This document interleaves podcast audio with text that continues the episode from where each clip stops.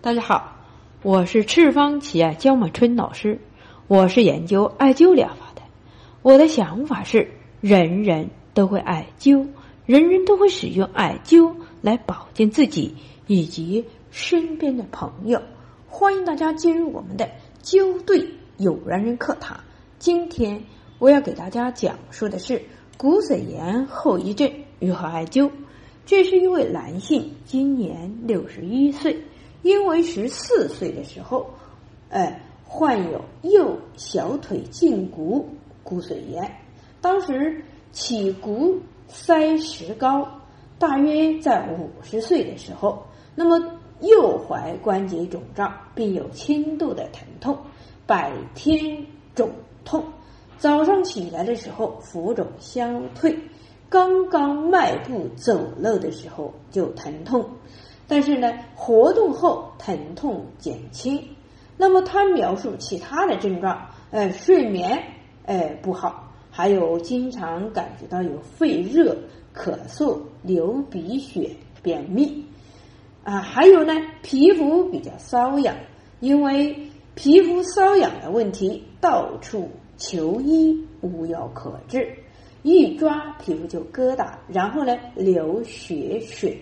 水干以后，就形成了一个硬的结节啊结节啊，那么周围又再次瘙痒，于是反复的呃那个这样的循环。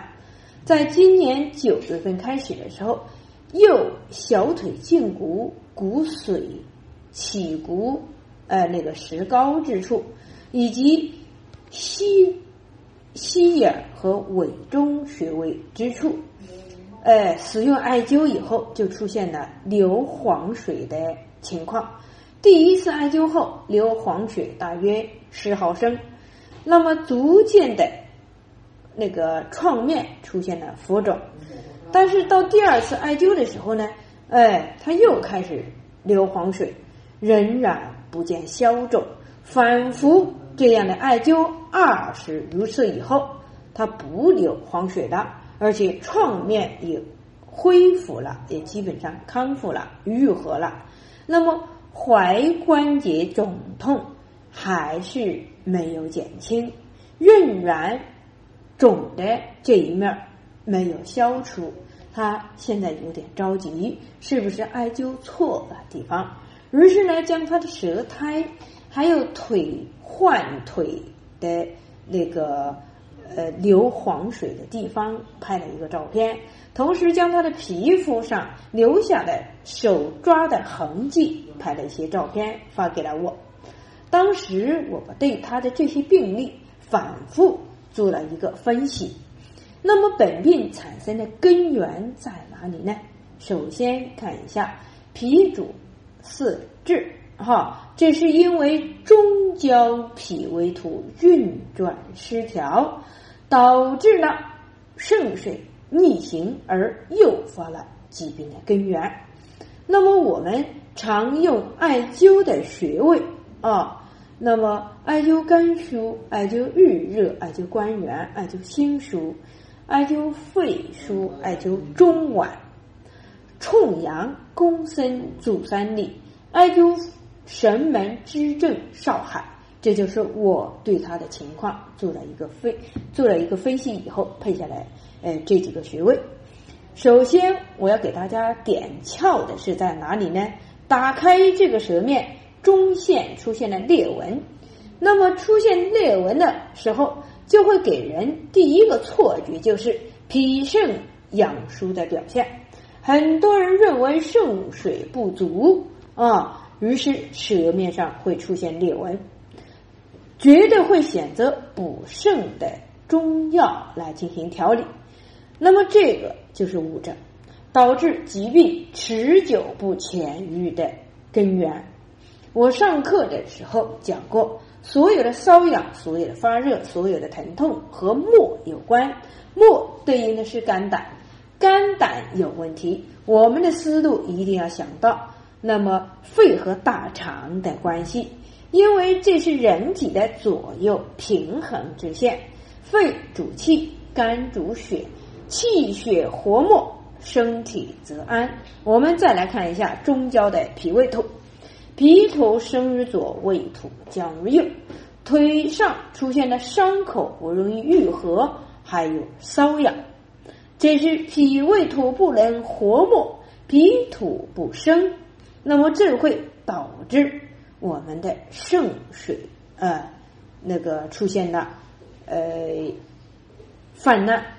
所以皮肤会出现溃疡、溃烂，哎，那么脾土生主的时候，就如磨盘在转，磨盘转得太快就会发热，胃土就不能纳入，那么吃进的是饮食就少多了，胃气就不能下降，这说明是空转，这是人体的中焦。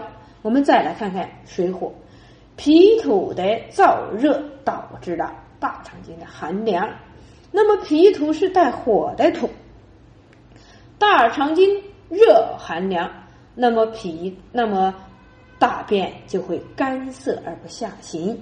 我曾经把脾土比作为压缩机，大肠作为制冷的设备。那么大部分的燥热来自于脾土，大肠经最大的受益，制冷的设备就会。速动更快，最终受益的就是肾与膀胱水。水寒则不能生住，大地总是过着冬季，树木总会着冬眠而不生长。水不寒木就是这么来的。要想大地复苏，首先平衡脾胃土的职能，必源必须促进他们活木。找到给土土子的人，同时让水流动起来，水生火降，降心火生圣水。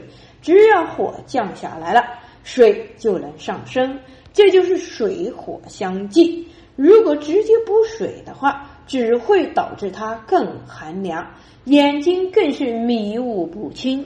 火是土的母亲，既然。我们艾灸中脘、艾灸冲阳、艾灸公孙、艾灸足三里，其目的有三条：第一，平衡脾胃土之间弹结的问题；第二，是肾入水啊，是胃入肾之间产生电的能源，产生火的能源；三是泻火下行，必须选择的最佳条件。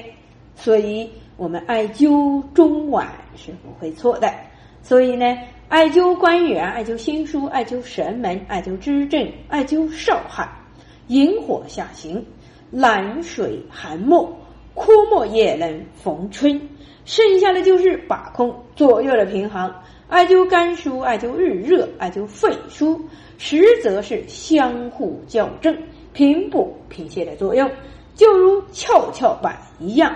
上下相互校正平衡。好了，今天我们的灸剂点窍课堂就分享到这里，谢谢大家关注赤方企业微信公众平台“赤方企业全拼”。需要了解身体，需要我单独为你讲解你身体的不实症状的时候，请加我个人微信：幺八九七二七二。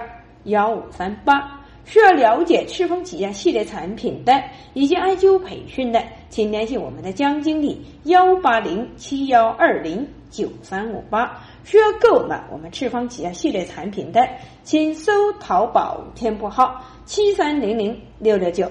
需要体验赤方老人直接灸法的，请上武汉百木仁和中医院联系我们的吴老师。幺三七幺零六幺三四零五，好，谢谢大家。